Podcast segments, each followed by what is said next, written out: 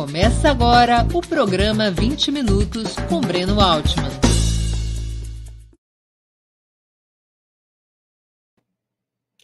Bom dia! Hoje é dia 10 de fevereiro de 2021. Está começando mais uma edição do programa 20 Minutos. O tema do dia: Quais as novas chances de Lula no STF? Nós vamos comentar a decisão tomada pela segunda turma da Corte Suprema, que liberou a entrega das mensagens da chamada Vaza Jato, das comunicações entre Deltan Dallagnol e a força-tarefa do Ministério Público em Curitiba com o juiz, com ex-juiz Sérgio Moro, decisão tomada por quatro votos a um na segunda turma da Corte Suprema. E o que que isso sinaliza em relação às decisões que a mesma segunda turma terá que tomar a respeito da anulação das sentenças de Moro contra Lula, que impediram o ex-presidente de concorrer às eleições de 2018 e o levaram, antes disso, à prisão. Mas antes de começar a exposição do dia, eu queria transmitir uma mensagem para vocês. Quero falar de uma coisa bem importante: a nossa formação.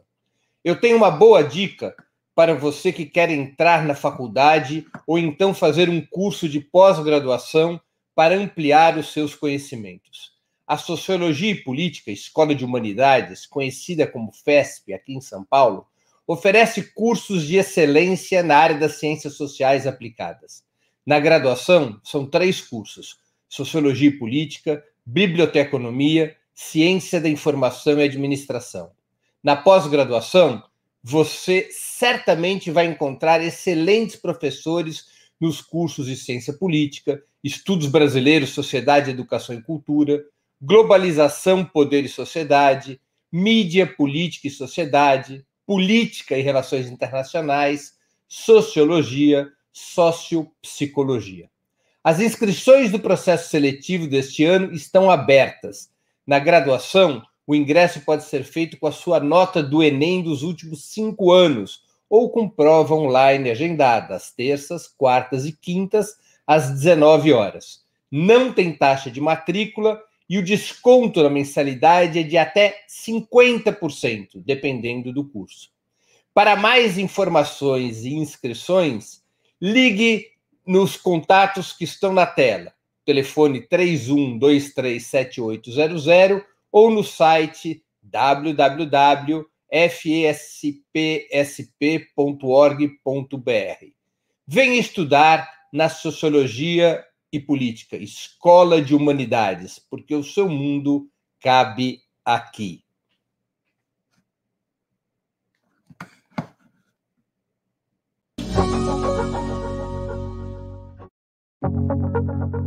Qual é o seu mundo? Ele pode ser único diferente, diverso, não importa.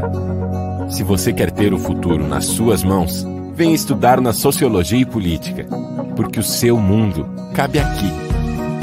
O nosso mundo é feito de novas perguntas, novas pesquisas e novas respostas. O nosso mundo é como o seu mundo, inquieto, desafiador e alimentado de metas e sonhos. Faça do seu mundo um ponto de encontro com novos mundos. Você está preparado para isso? Então, o seu mundo cabe aqui. Processo Seletivo 2021 da Sociologia e Política Escola de Humanidades. Venha dividir o seu mundo com a gente.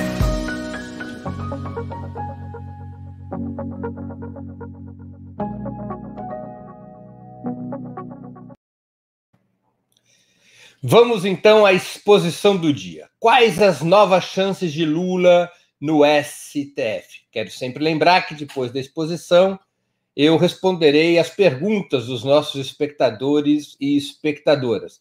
Essas questões podem ser anotadas na área de bate-papo do YouTube ou do Facebook.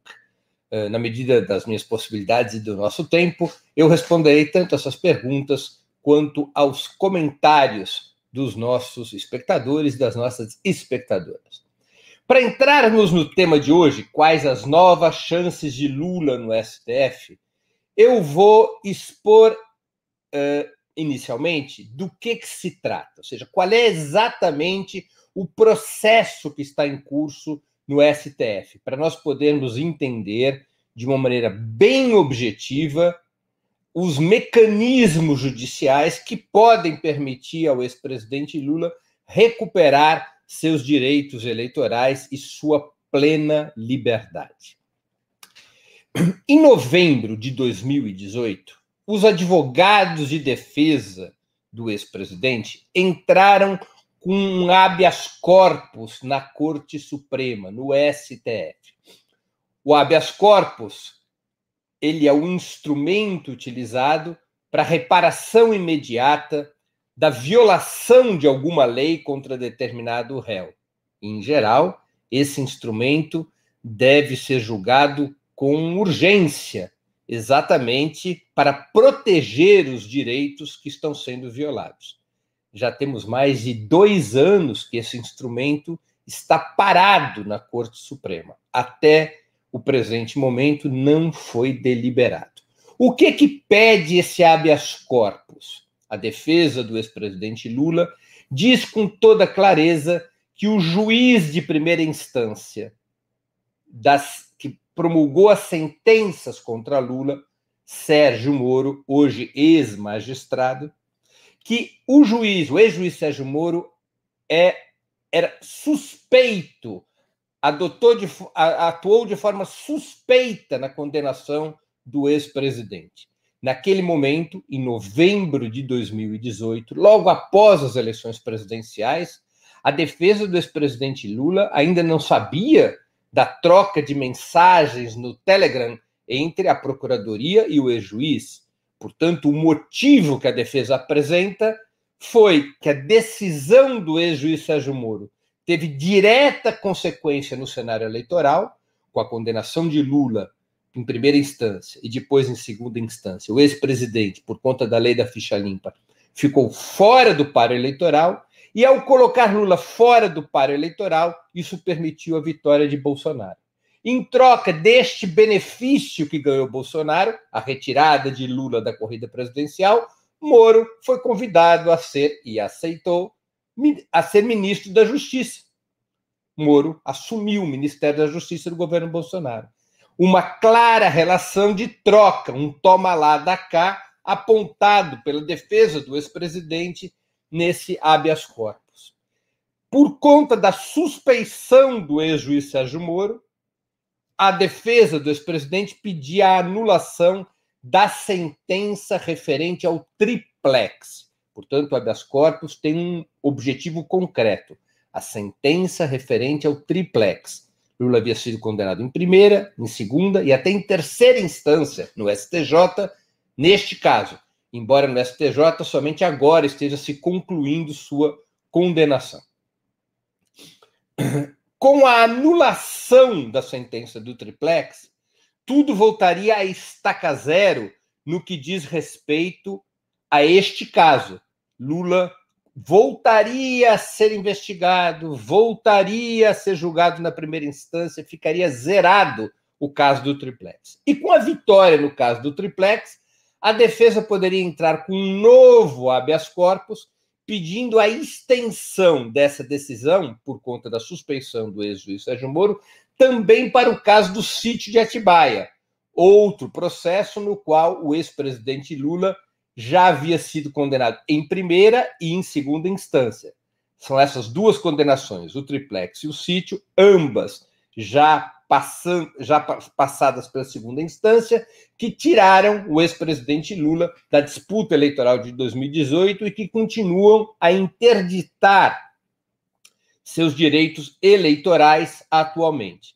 Uma vez anulada a sentença do triplex, o habeas corpus pedindo a extensão da suspensão ao caso do sítio seria bem mais tranquilo, ao menos em tese. Embora a decisão do sítio tenha sido finalmente tomada por uma outra juíza, eh, pela juíza Hard, ela pegou apenas o fim do processo, e vocês devem estar lembrados que ela fez um processo de cópia e cola, eh, copiando trechos inteiros da sentença do ex-juiz Sérgio Moro no caso do triplex, para o processo do sítio. Todo o processo foi conduzido pelo ex-juiz Sérgio Moro. Portanto, essa ampla participação do Sérgio Moro também no caso do sítio seria justificativa mais que natural para levar também à anulação desse segundo processo.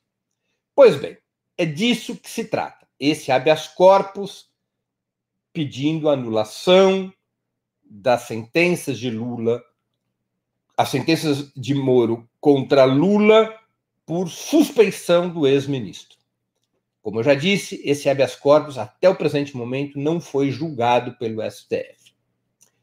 De lá para cá, houve um fato muito importante. A partir de, dois, de junho de 2019, começamos a ter conhecimento, através da chamada Vaza Jato, uma investigação jornalística difundida pelo site Intercept e outros veículos da imprensa, investigação jornalística que teve como base a ação de um grupo de hackers que teve acesso ao Telegram dos procuradores de Curitiba e do ex-juiz Sérgio Moro. Essa investigação jornalística, conhecida como Vaza Jato, trouxe à luz os diálogos entre o ex-juiz e os procuradores. Uma enorme quantidade de texto, diálogos sem fim, que sinteticamente demonstravam que entre o juiz e a força-tarefa for, formada pelo Ministério Público havia uma relação de conluio, uma relação de conspiração, que o juiz não tinha nada de isento, que o juiz era, na verdade, o ex-juiz Sérgio Moro era, na verdade, o chefe daquele grupo de procuradores que tinha como objetivo perseguir, prender, condenar e interditar Lula de qualquer forma, não importasse que lei devesse ser violada. São muitos os diálogos que comprovam essa relação ilegal, inconstitucional que viola os direitos de qualquer réu e, portanto, viola também os direitos do ex-presidente Lula.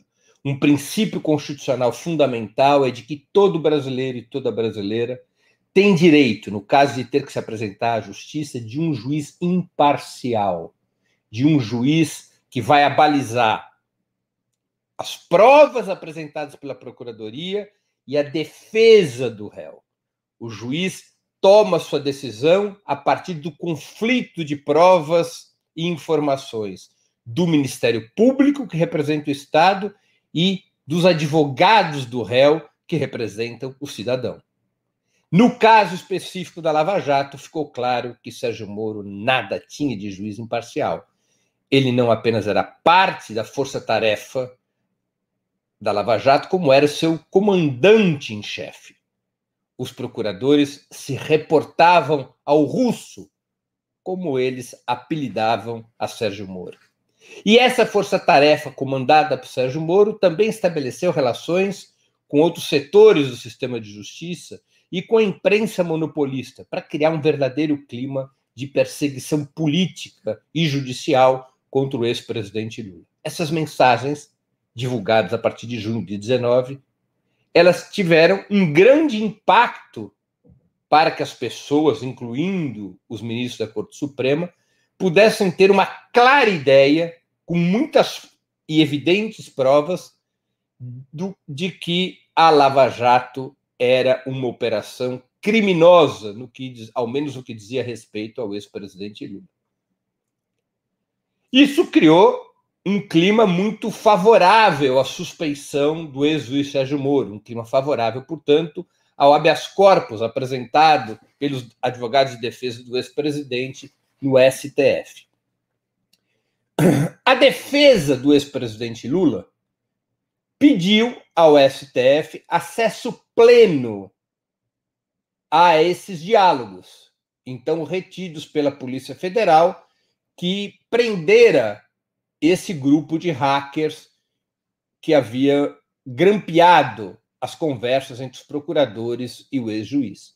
Os advogados de defesa do ex-presidente Lula pediram acesso a todos esses diálogos para que esses diálogos pudessem ser usados como provas na sua demanda. quero aqui esclarecer um aspecto importante da nossa legalidade. Provas obtidas de forma ilegal, e não há dúvida de que essa, esses diálogos foram obtidos de forma ilegal, a partir do grampo de um grupo privado, não podem ser usados de forma positiva, ou seja, ninguém pode ser condenado a partir de provas obtidas ilegalmente. A, a lei brasileira é muito clara a esse respeito. Mas as pessoas podem ser absolvidas a partir dessas provas, mesmo que obtidas de forma irregular. Portanto, essas provas contidas nos diálogos entre procuradores e o ex-juiz não servem, infelizmente, para abrir um processo que leve à condenação contra Moro e os procuradores. Não podem ser usadas para isso, seria ilegal. Essa nós vamos ter que encaixar. Não vai ser possível levar Moro, Delanhol e os demais às barras do, dos tribunais com essas provas. Essas provas não podem ser utilizadas para isso, mas elas podem ser utilizadas em favor do réu. E, portanto, com essa lógica, é que os advogados de defesa do ex-presidente pediram acesso pleno aos diálogos, demandando à Corte Suprema uma ordem que permitisse a entrega dessas informações à defesa. O ministro Ricardo Lewandowski autorizou monocraticamente essa transferência, essa entrega de informações. Os advogados dos procuradores eh, envolvidos nos diálogos e a Procuradoria da República entrou no STF contra a decisão de Lewandowski. E a segunda turma, que é a turma responsável por todas as ações da Lava Jato, a segunda turma julgou ontem, dia 9 de fevereiro, esse recurso da dos advogados dos procuradores. O recurso era para impedir a utilização dos diálogos, para impedir uh, a transferência das informações que já havia sido feita à defesa do ex-presidente Lula. Se o recurso dos advogados, dos procuradores, tivesse sido aceito pela segunda turma ontem, a defesa do ex-presidente não poderia usar esses diálogos para reforçar o habeas corpus da suspeição contra o juiz Sérgio Moro, o habeas corpus que pede a anulação da condenação de Lula uh, pelo caso do triplex. Mas os procuradores, a Lava Jato, o ex-juiz Sérgio Moro foram derrotados na segunda turma. Por quatro votos a um, cada turma do STF tem cinco ministros. O presidente do, da corte, atualmente é, Fux, não participa de nenhuma turma. Então, os outros dez ministros da corte se dividem em duas turmas de cinco. A primeira turma tem cinco ministros, a segunda turma tem cinco ministros. Na segunda turma, atualmente, nós temos Gilmar Mendes, que preside a segunda turma, Ricardo Lewandowski, é outro ministro da segunda turma, uh, Carmen Lúcia, Edson Fachin, é o quarto ministro da corte da, da, da, da, segunda turma, e Nunes Marques, que é o ministro que foi indicado por uh, Bolsonaro, é um novato na Corte Suprema. Esses são cinco ministros da segunda turma.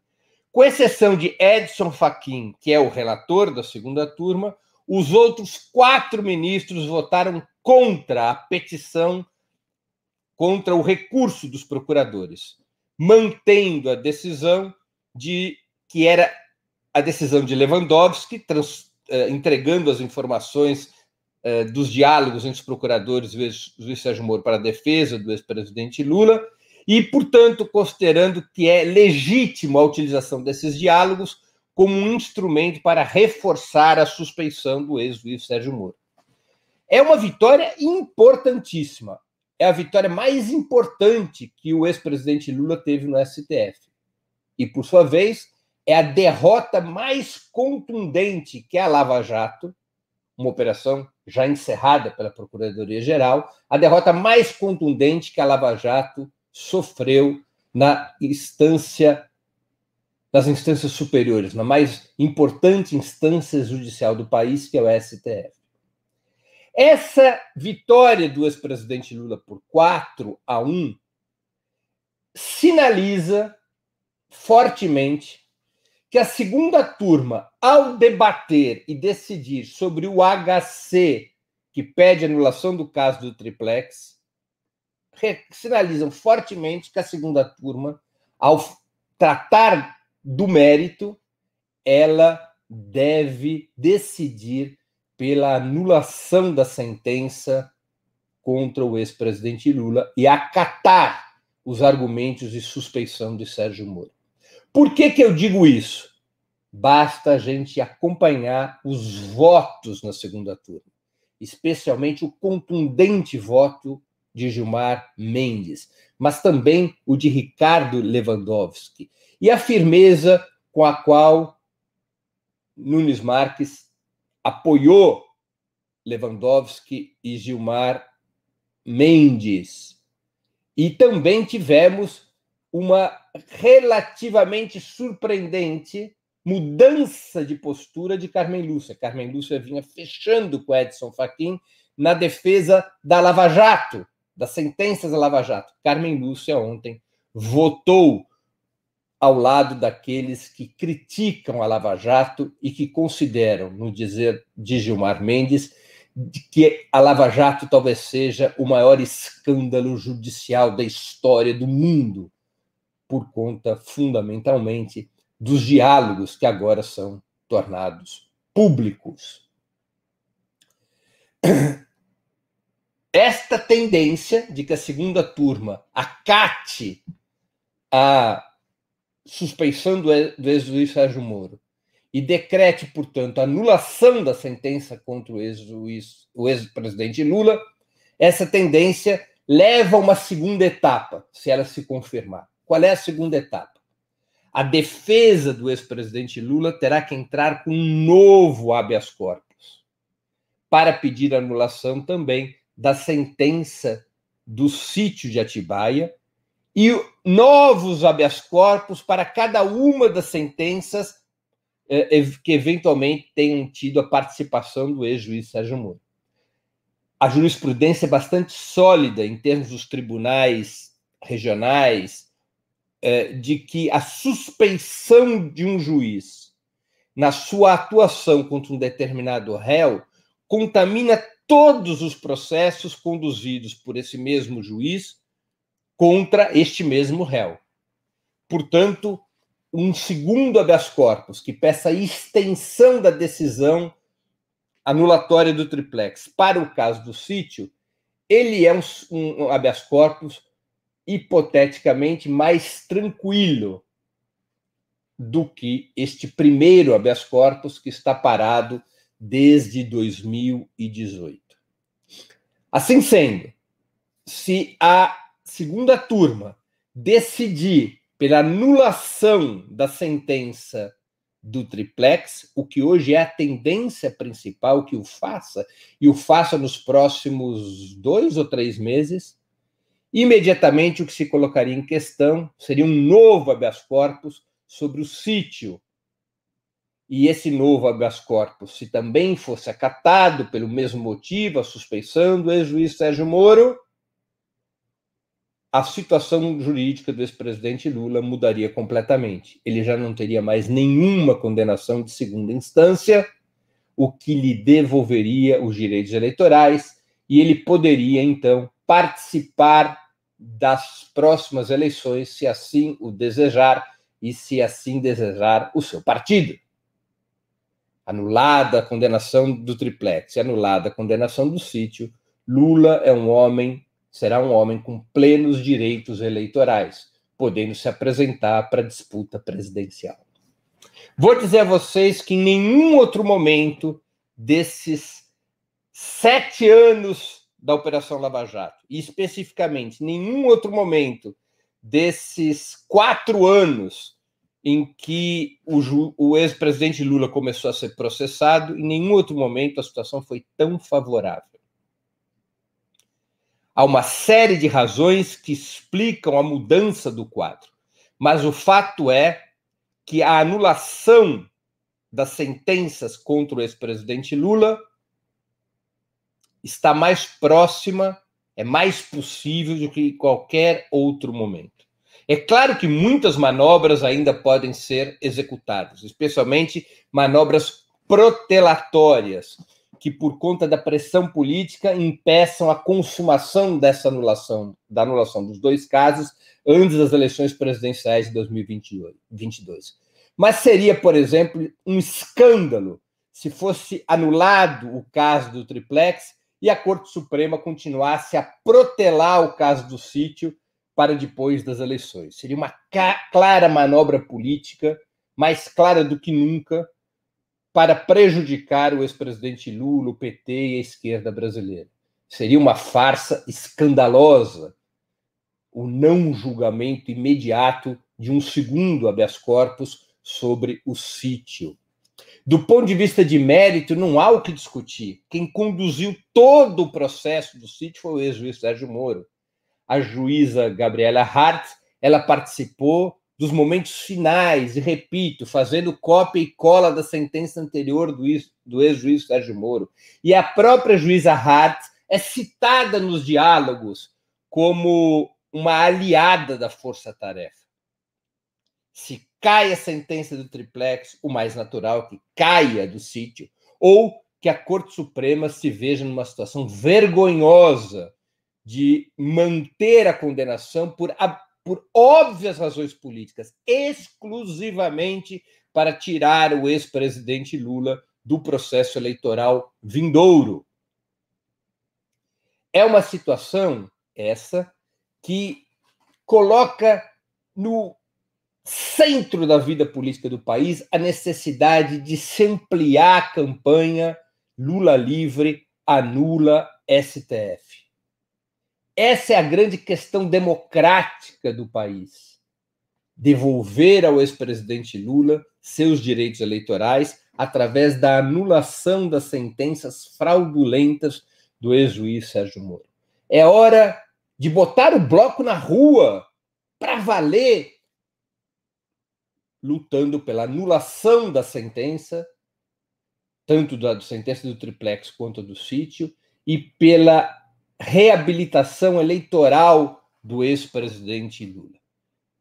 Não precisam, vocês não precisam prestar atenção em palavras de ninguém de esquerda. Basta revisar as declarações durante o julgamento eh, do dia 9 de fevereiro, as declarações do ministro Gilmar Mendes, as denúncias contundentes que ele faz da farsa que é a Operação Lava Jato, da farsa que foi o processo contra o ex-presidente Lula. E Gilmar Mendes é insuspeito. Lembremos que Gilmar Mendes sempre foi um inimigo do PT. Mas virou um escândalo. Jamais na história do país nós assistimos uma fraude judicial tão gigantesca. Jamais assistimos uma intervenção tão conspiratória, um conluio tão feroz do sistema de justiça para fraudar um processo eleitoral como ocorreu em 2018, que esse era o grande objetivo da Lava Jato, tirar Lula da disputa presidencial, consolidando o golpe de Estado iniciado em 2016. Aliás, golpe de Estado através do impeachment fraudulento da ex-presidenta Dilma Rousseff, que teve o apoio de Gilmar Mendes. Né?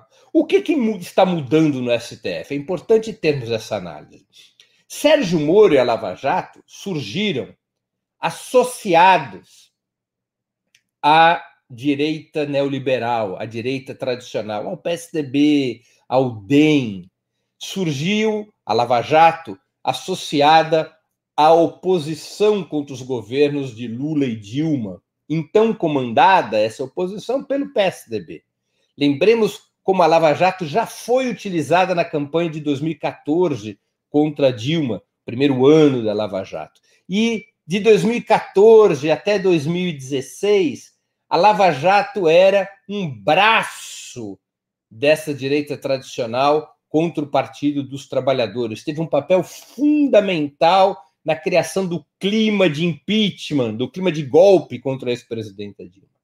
No entanto, em 2016, com a emergência, com o fortalecimento dos grupos de extrema-direita que deram base de massa ao impeachment, com a ascensão de Jair Bolsonaro, a Lava Jato sofre um deslocamento político. Ela se desloca da direita tradicional para o bolsonarismo.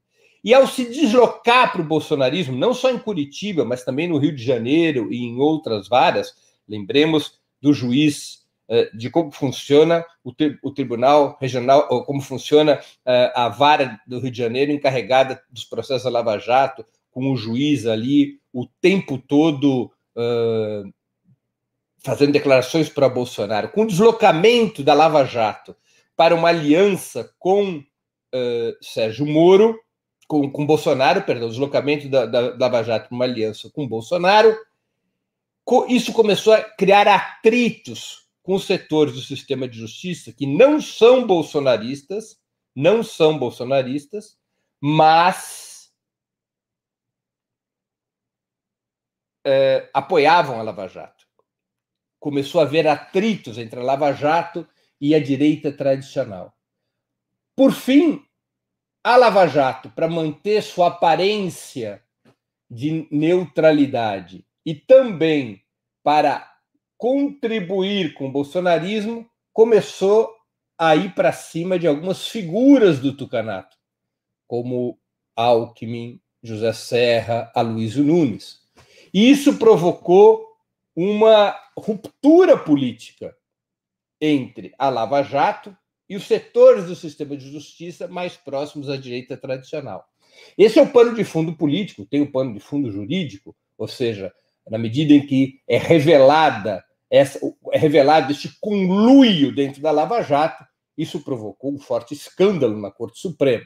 A soma da questão jurídica com a questão política fez com que começasse a mudar a correlação de forças no STF em favor do ex-presidente Lula. Por fim, Sérgio Moro, que havia se afastado da direita tradicional e se aproximado do bolsonarismo, rompe com Bolsonaro a Lava Jato passa então a estar completamente isolada. Se ela havia perdido o apoio, ao menos parcialmente, da direita tradicional, ela passaria também a perder o apoio de Bolsonaro. Bolsonaro passou a ver em Moro um rival nas suas ambições de reeleição e Bolsonaro começou a acenar para o torpedeamento da Lava Jato, indicando inclusive um ministro que embora tenha sido apontado por ele, Bolsonaro, se alia com o bloco crítico à Lava Jato, o chamado bloco garantista, na Corte Suprema. A Lava Jato perdeu, portanto, o apoio tanto da direita tradicional quanto da extrema direita. E ao perder esse duplo apoio, ela passou a estar condenada à morte. Ela não desaparece ela não, não ela, ela deixa de existir formalmente, mas as forças que a sustentaram ainda têm peso no sistema de justiça, mas perderam muito dessa força.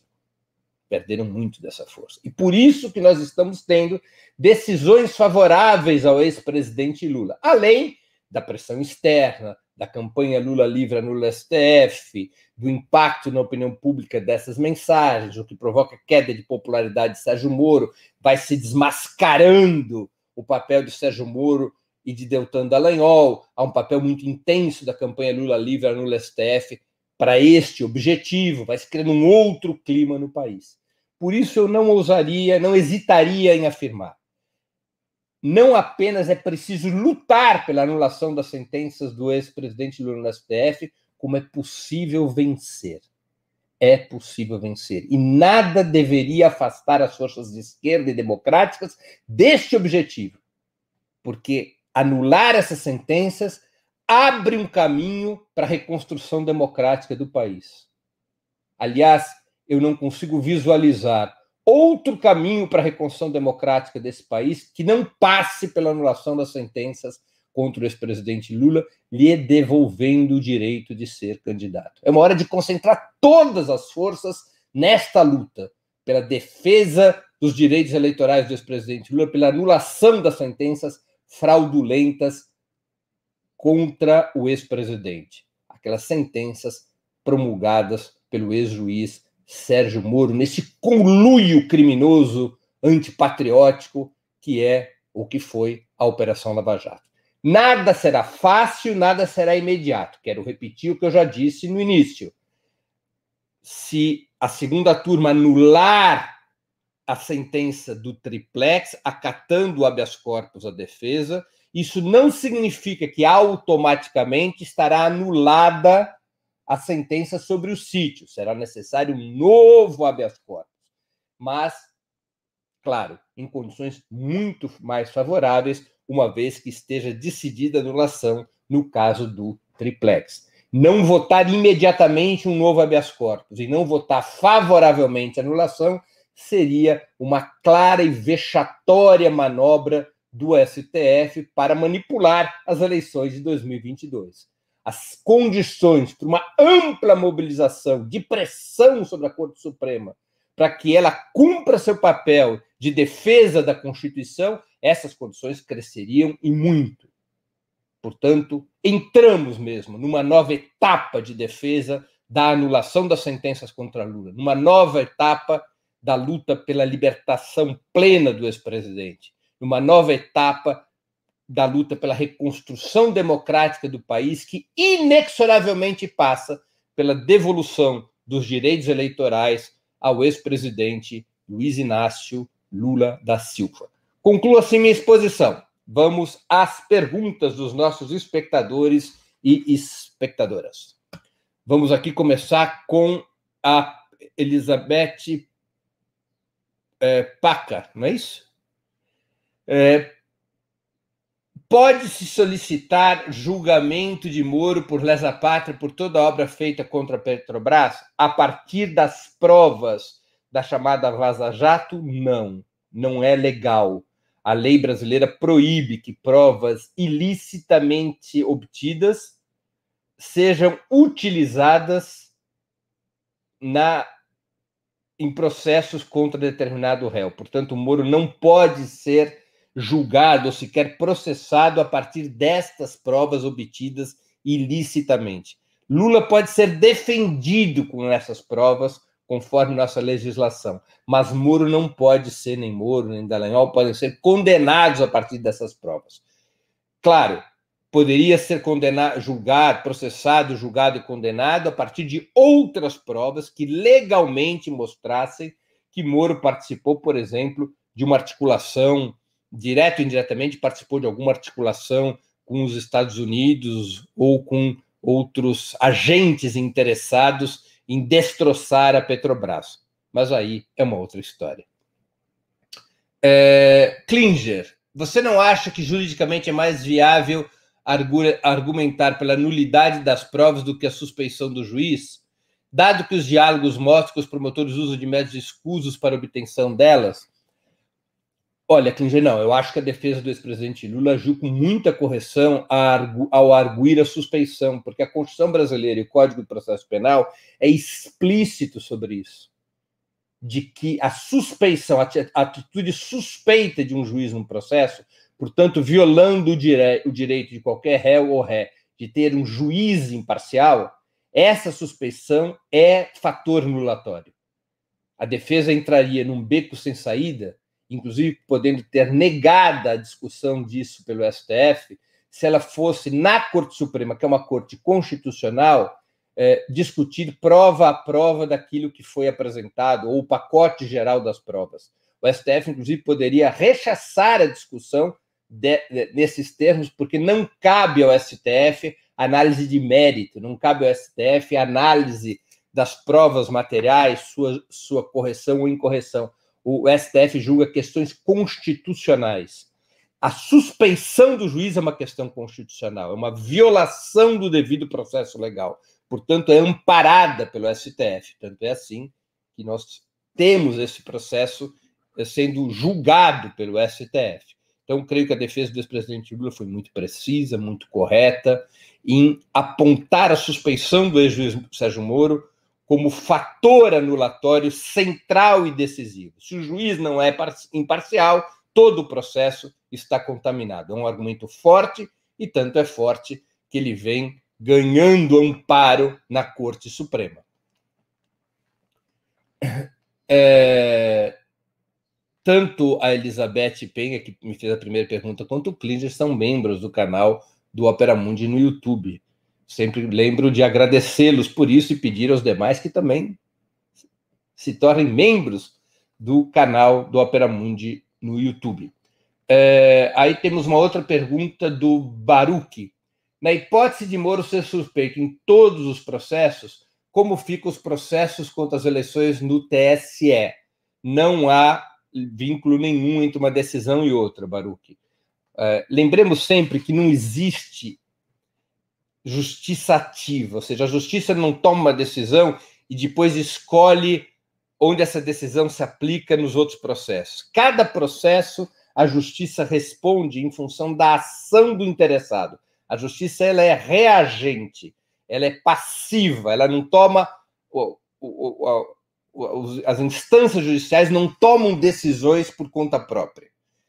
Uh, e nesse caso específico, não há vínculos entre o processo criminal e o processo no TSE. Os processos que tem no TSE dizem respeito uh, aos crimes eleitorais eventualmente cometidos pela chapa Bolsonaro-Mourão. Nada tem a ver com as questões criminais ou, ou com a suspeição do juiz Sérgio Moro que está sendo julgado pelo STF. Né? Não, tem, não guarda nenhuma relação. A Elizabeth Bertolino. Diante disso, quais serão as consequências para Moro e seus cúmplices? Automaticamente, Elizabeth, nenhuma.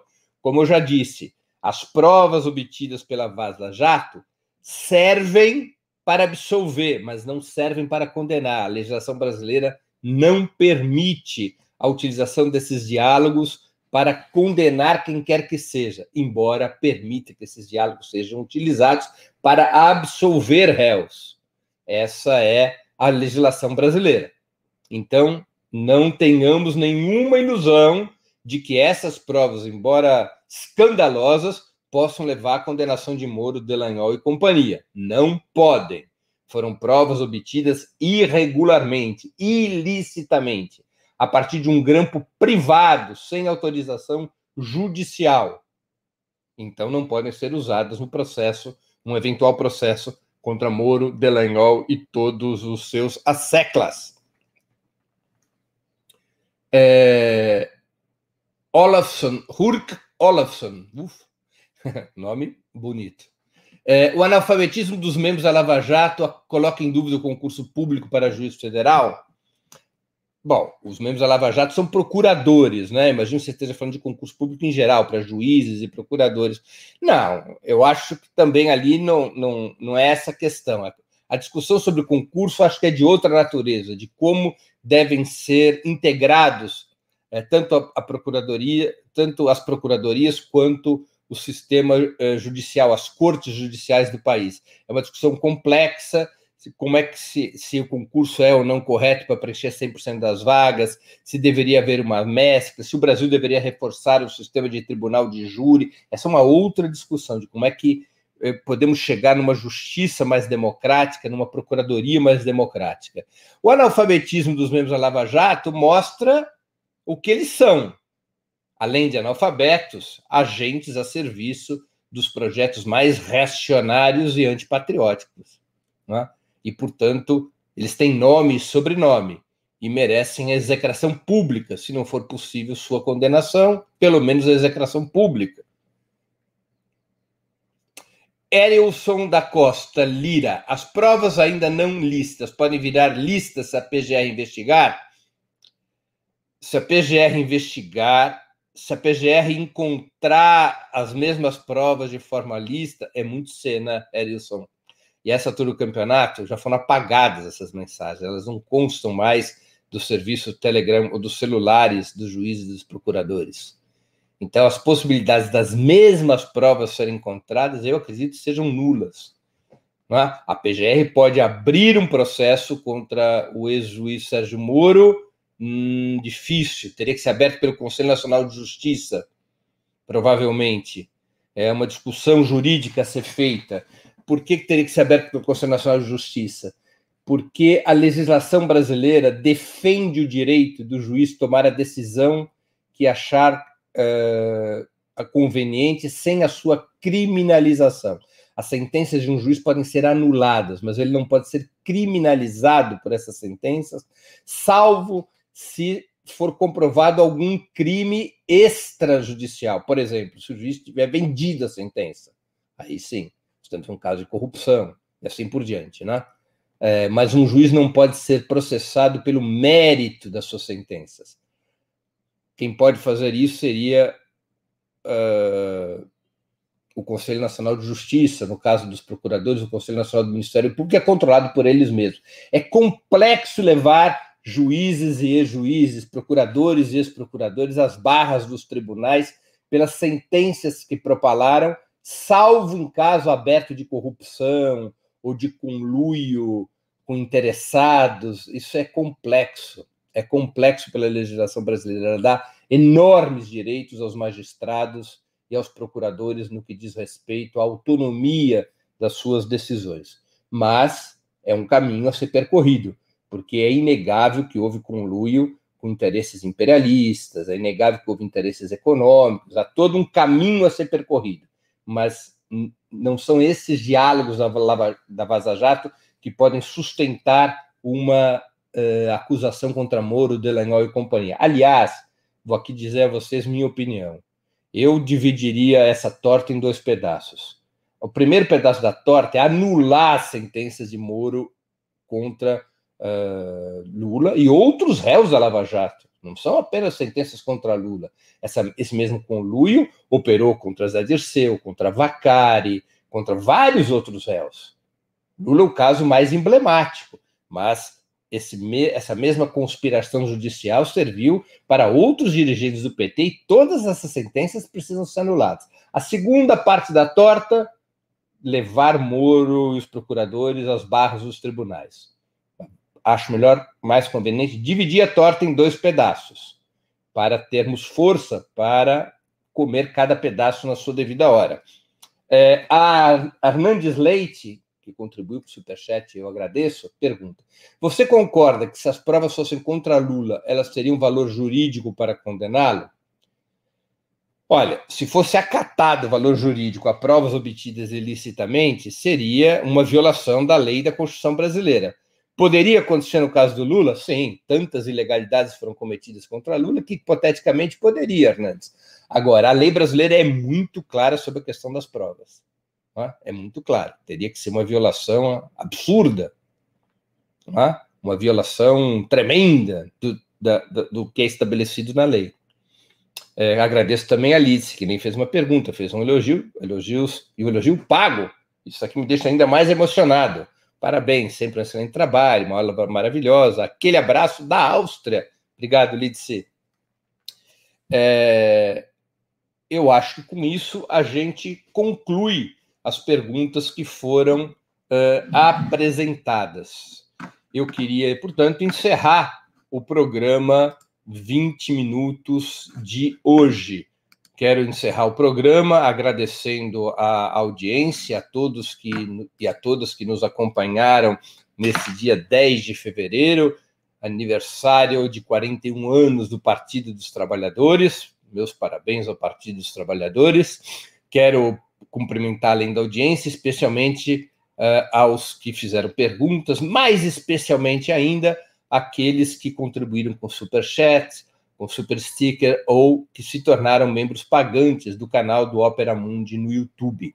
Nós vamos nos encontrar novamente no programa 20 Minutos, na sexta-feira, às 11 horas da manhã, nos canais do Opera Mundi, no Twitter, no Facebook e no YouTube, para uma entrevista com Ricardo Berzoini, ex-presidente do PT, daquela série de entrevistas que temos feito com os presidentes do PT desde a sua fundação. Eu já entrevistei José Dirceu, já entrevistei Tarso Genro e José Genuíno. O entrevistado dessa semana será Ricardo Berzoini, sexta-feira, dia 12 de fevereiro, às 11 horas da manhã, nos canais do Opera Mundi, no Facebook, no Twitter e no YouTube. E amanhã, quinta-feira, 11 de fevereiro, estreia a temporada 2021 do Sub-40, aquele programa semanal de entrevistas com personalidades que têm menos de 40 anos de idade. A nossa temporada 2021 começa com, a, com, a entre, com uma entrevista com Bela Gil. Bela Gil será nossa entrevistada dessa quinta-feira, 11 de fevereiro, às 8 da noite, às 20 horas, sempre nos canais de Ópera Mundi, no YouTube, no Twitter e no Facebook, às 8 horas da noite, quinta-feira, dia 21, entrevista com Bela Gil no programa Sub 40. Bom, pessoal, é isso aí. Espero que tenham gostado do programa. Quem gostou, ajude na sua difusão, compartilhem nas suas redes sociais. Nos vemos amanhã à noite com o Sub 40 às 8 horas e sexta-feira, dia 12 de fevereiro, às 11 da manhã, no 20 Minutos Especial, entrevistando Ricardo Berzoini. Até lá e um grande abraço.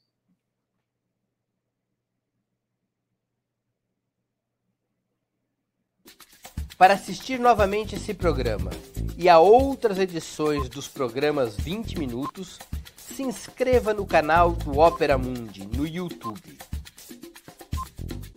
Curta e compartilhe nossos vídeos, deixe seus comentários. O jornalismo de Opera Mundi é mantido com o seu apoio.